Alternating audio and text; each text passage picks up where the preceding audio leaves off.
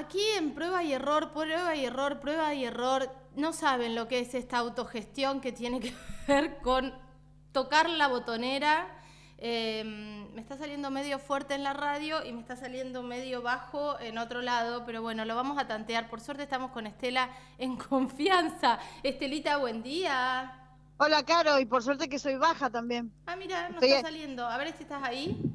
Acá estoy, acá estoy. Ah, ahí sí, ahí ¿Me escuchás? sí. Sí, te escucho perfecto, Bueno. perfecto. Buen día para todos, bienvenido Solcito, bienvenido la máxima estimada en 16, pero qué frío todavía, esta mañana temprano, mucho, mucho frío. Muchísimo frío, pero este sol, viste, que te da la energía para levantarte, para hacer cosas, para salir, ¿no? Seguro, seguro. salir, con cuidados, por supuesto, Estelita. Claro, y abrigado. Sí, abrigado, sobre todo. No, no vas a salir entangada, Estela, te lo pido por no, favor. ni con el pelo mojado y en moto tampoco. No, tampoco, tampoco. Bueno, ¿qué novedades tenemos hoy?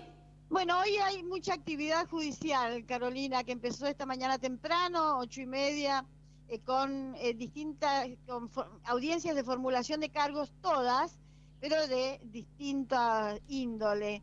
Hubo una audiencia por amenazas, eh, otra por tenencia y distribución de pornografía infantil, y otra, una tercera por abuso sexual. En, en todas los imputados son hombres. Sí. Y ahora para el mediodía, dentro de un ratito nada más, está prevista otra audiencia por eh, malversación de fondos en el IPROS, eh, con más de 10 imputados. Así es que al mediodía este, tendremos un poco más de información sobre qué se trata esta denuncia que ha formulado el, titular de la obra social eh, provincial, Alejandro Marenco. Ah, qué, qué terrible todo, Estela, ¿eh?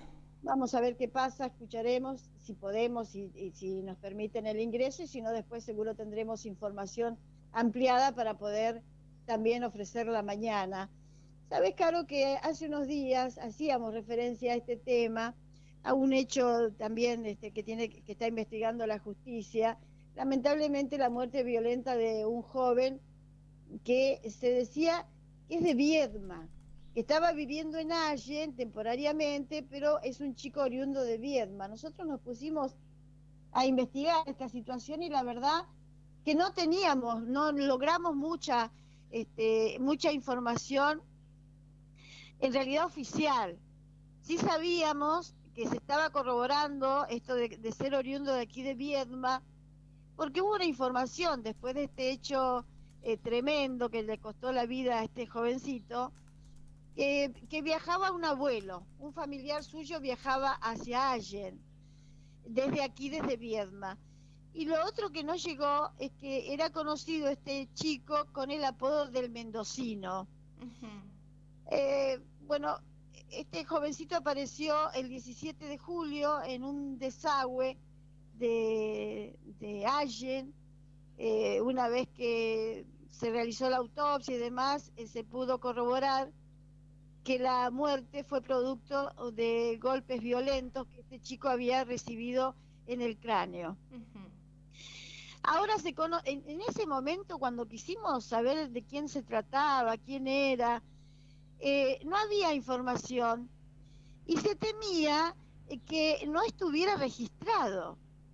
Y la verdad que nos llamaba muchísimo la atención porque un este, chico muy joven, a veces uno espera que no esté registrado con documento de identidad, una persona mayor, no sé por qué, porque uno debe asociar eh, que, que, tal vez eh, nació en un área rural, que vivió toda la vida en esa zona, que nunca se registró, la verdad, eh, esa era mi percepción. Parece ser que no ha sido registrado este joven, pareciera que, que, esta es la realidad.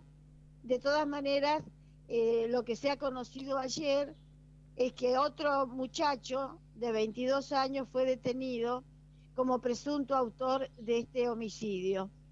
Hubo un par de allanamientos en Fernández Oro y la detención de este joven. En esos operativos, además de, la privación de la libertad de este, de este chico de 22 años, fueron secuestrados elementos que podrían estar vinculados al hecho.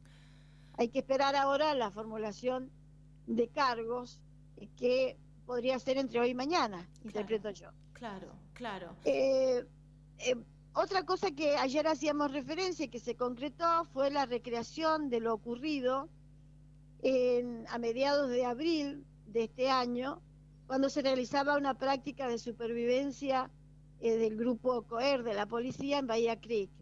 Ayer efectivamente vos decías que este, una fotógrafa amiga había este, concurrido a ese lugar con ese objetivo de cubrir este, esta recreación de, del hecho y efectivamente fue así. Estuvieron trabajando desde las 9 de la mañana hasta las 18.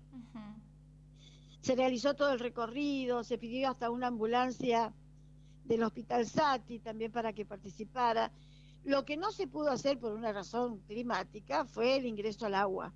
Claro. E, esa, esa, esa parte no se pudo recrear, este, pero bueno, eh, aparentemente eh, fue positiva este, este operativo, este, esta recreación que había pedido la querella, la familia de Gabriel Bandagaray, que es el joven policía que perdió la vida en esa, en el marco de esa, de esa práctica. Sí, me quería decir algo. No, no, estábamos, eh, te estaba escuchando con atención, Estela, y todo lo que venís contando. Estamos hablando de muertes de personas muy jóvenes en situaciones totalmente anormales. Digo, en una estamos hablando de un homicidio y en el, y en el otro estamos hablando de, en el marco de un entrenamiento eh, de, un sector de la policía que tiene que ver con este grupo COER, eh, un pibe de veintipico de años. Un entrenamiento que además es frecuente, este, Carolina, es frecuente. En lo que en un momento la policía decía que desconocía, yo creo que no se, con lo verticalista que es esta institución, no creo que alguien desconozca, desconozca qué tipo de prácticas se realizan. Claro, claro. si este, llamás para hacer una nota a la policía y tenés que pedir 300 permisos hasta llegar a, más arriba. De todas maneras, ojalá que esto este, signifique una modificación ¿no? en estas prácticas, que está bien el policía del COER, que es un, uniformado digamos, de, excelencia, de gran preparación, bueno, por ahí, no sé si la gran preparación pasa por someterlos a, prácticas eh, tan extremas. La verdad que no entiendo nada de esto, pero ojalá que haya un cambio en este sentido en protección a la gente que ha elegido esta profesión. Bueno, ayer señalábamos que lamentablemente había fallecido con COVID el director del Fondo Editorial Río Negrino, Daniel Welschinger.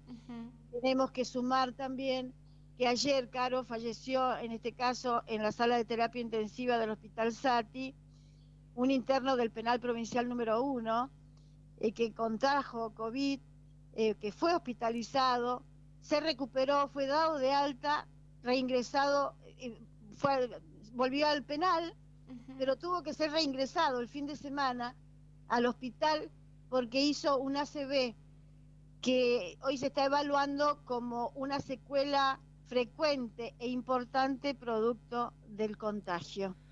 Y lamentablemente ayer este hombre de 60 años murió en el hospital Esati. Hay otro interno, el primero de los contagiados, que sigue hospitalizado y desde hace más de una semana en la sala de terapia intensiva del Hospital Sati. Terrible, Estela, las, las consecuencias, digo, las secuelas que, está, que estamos viendo recién ahora, que está dejando el COVID en, en las personas que sobreviven después de haber tenido un, tránsito extremo, por decirlo de alguna manera, de la enfermedad, con una hospitalización, etcétera, ¿no? Pero eh, ha pasado en estos últimos días, eh, en muchísimos casos que te dicen, bueno, sí, se había recuperado de COVID, pero se ve que el virus había sido muy potente y las mm. secuelas fueron irreversibles. Exactamente. De allí la importancia de cuidarnos para lo mejor me parece que nos puede pasar es no contraerlo. Y para no, para no contagiarnos, lo que tenemos que hacer es seguir cuidándonos, tomando todas las precauciones, más allá de la vacunación. Sí, y priorizar y poner en la primera cosita de listas para hacer, si todavía no lo hiciste, eh, que te vayas a vacunar. Está abierta la vacunación para eh, niños, niñas de 12 a 19 años ya aquí en Viedma. En Patagones también, ¿eh? los mayores de 18 se pueden este, inscribir para la vacuna. Claro, acá ya bajaron a 12, de 12 a 18, Estelita. Pero no sé si la están, la están colocando. Creo que ah. están en un proceso de inscripción. Los mayores, creo, ¿eh? Los mayores de 18 en provincia de Buenos Aires sí ya están recibiendo la vacuna, este, siempre y cuando se hayan inscrito para ello, ¿no? Claro. Pero ya se está aplicando a los mayores de 18. Perfecto, quedó clarísimo a vacunarse, a informarse. Eh, el otro día hacíamos una nota y preguntábamos sobre todo lo que se dice de tal o cual vacuna. Bueno, lo importante es que estés vacunado, que estés vacunada, que te apliquen las dos dosis de ser posible. No sé cómo está la instancia de la segunda dosis, al menos eh, aquí en la comarca, pero lo cierto es que de la única manera que el, que, el virus no va a impactar fuertemente es teniendo la vacuna. Claro. La segunda dosis creo que la que está más complicada es quienes recibieron la primera de Sputnik. Claro. Porque la segunda tiene un componente distinto y está llegando así, algo así como con cuentagotas. Es la única que está teniendo inconvenientes en este momento, el resto tenés que cumplir eh, con el requisito del tiempo que pasó este, desde la primera. Claro. Es lo único, porque AstraZeneca y Sinopharm sí hay en, stock y bueno, la gente que está que va cumpliendo el plazo que está este, establecido este, no tiene inconveniente en recibir la segunda dosis. Perfecto, quedó clarísimo. Estelita, ¿hoy qué día es jueves? Hoy es jueves. Ay, yo no sé ni en qué día vivo, entonces nos, nos reencontramos el lunes. El mes que viene. Ay, qué bárbaro, no puedo creer, mes 8, Estela, ya dentro de poco estamos festejando Navidad. Qué terrible, terrible. Bueno, hasta el mes que viene, amiga querida. Hasta el mes que viene, buen fin de para todos. Muchísimas gracias. Pasaba por aquí Estela Jorquera como todas las mañanas con toda la actualidad. Lamentablemente estábamos hablando de la muerte de jóvenes en diferentes circunstancias, pero bueno, para reflexionar, ¿no? Todo lo que todo lo que nos está sucediendo y ojalá que tanto en un caso como en el otro, en el caso del homicidio que se produjo en Allen y en este caso de este joven del COER, eh, esperamos que se investigue y que se llegue a la verdad.